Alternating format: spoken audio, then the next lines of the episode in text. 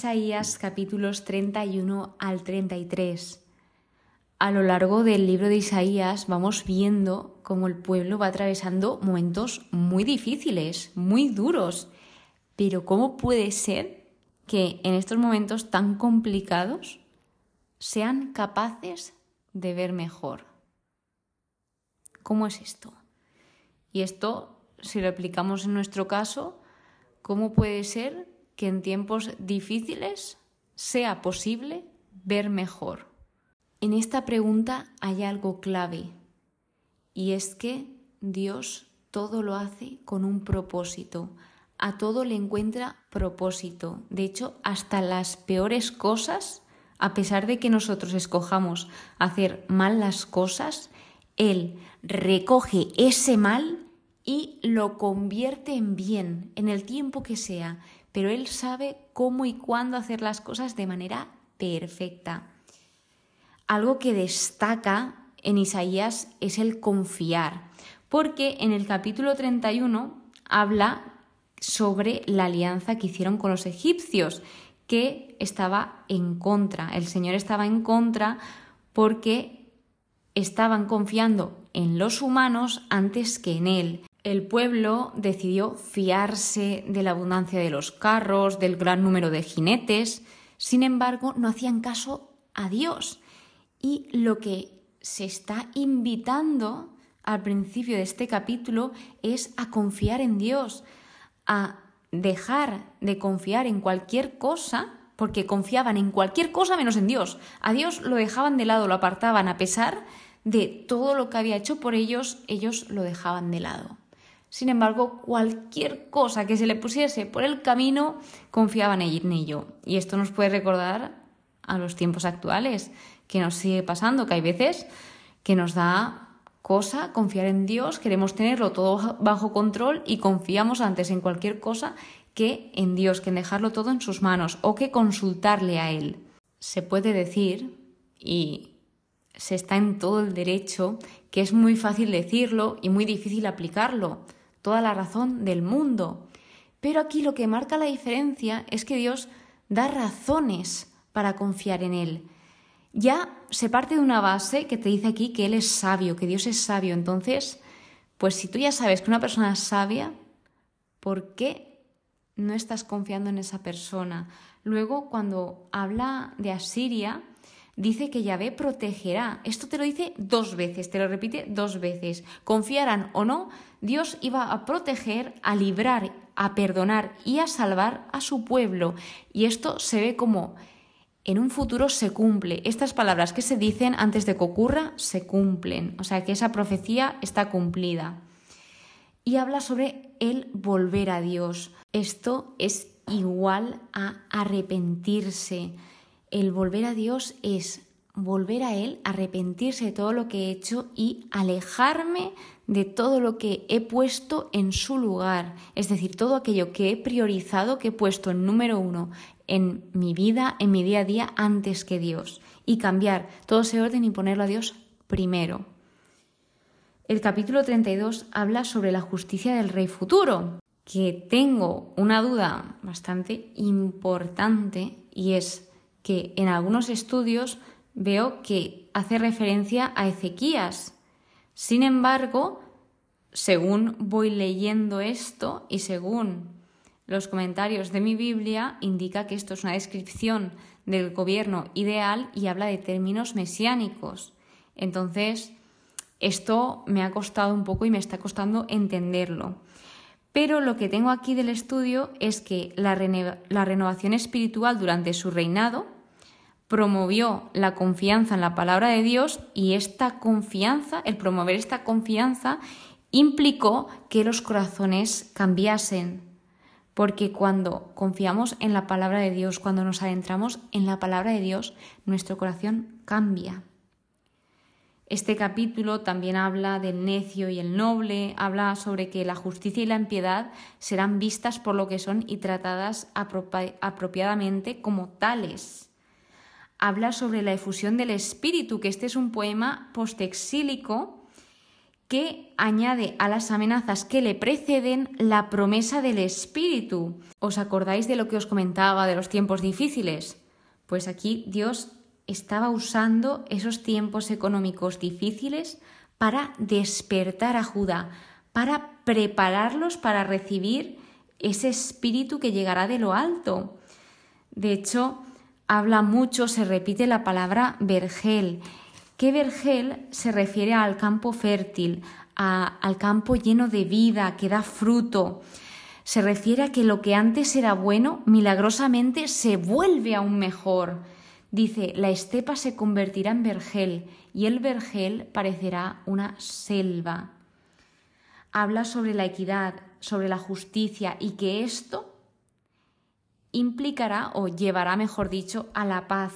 Entonces, claro, teniendo equidad, justicia y paz, esto lleva a que el pueblo vivirá, el pueblo vivirá y además vivirá confiado y tranquilo, porque donde hay justicia, donde hay paz, donde hay equidad, se vive tranquilo, se vive seguro, da gusto. Luego, el capítulo 33 habla sobre esa salvación esperada. Empieza con una petición preciosa que dice, Yahvé, ten piedad de nosotros, en ti esperamos.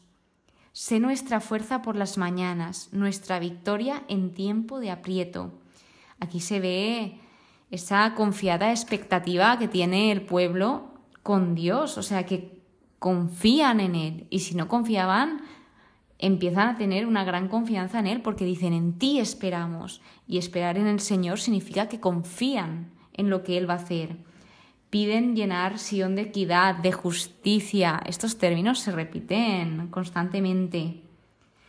El versículo 6 nos dice, tus días discurrirán estables, sabiduría y conocimiento te salvarán, el temor de Yahvé será tu tesoro. Cuando habla del temor de Yahvé, habla de ese honor, de ese respeto, de esa reverencia, que le tenemos al Señor, que le tienen las personas al Señor, ese amor de decir, Señor, te amo y voy a intentar no hacerte daño porque te quiero y cuando quieres a una persona no quieres dañarla. Entonces a esto se refiere con el temor de Yahvé. Dice que Ariel, que Ariel lo utilizaban para designar a Jerusalén, que Ariel significaba, león de Dios y dice que el pueblo había violado la alianza, había roto esa promesa que había hecho con Dios, que no tiene respeto por nadie, que se iba marchitando. Sin embargo, se ve cómo se dice, oíd los alejados, enteraos los cercanos.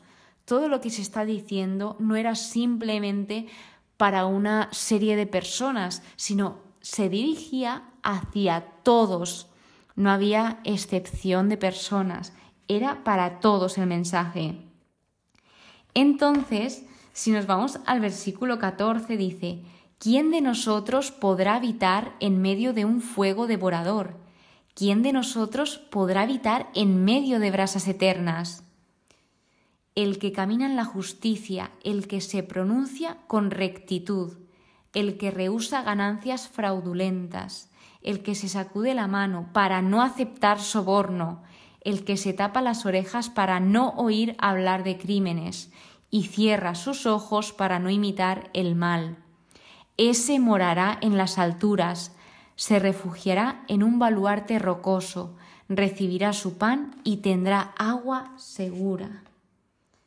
Habla de alguien que viene para corregir, para enseñarnos, para que aprendamos y luego habla de ese retorno a Jerusalén, porque este poema que hemos visto antes era un poema post-exílico, después del exilio.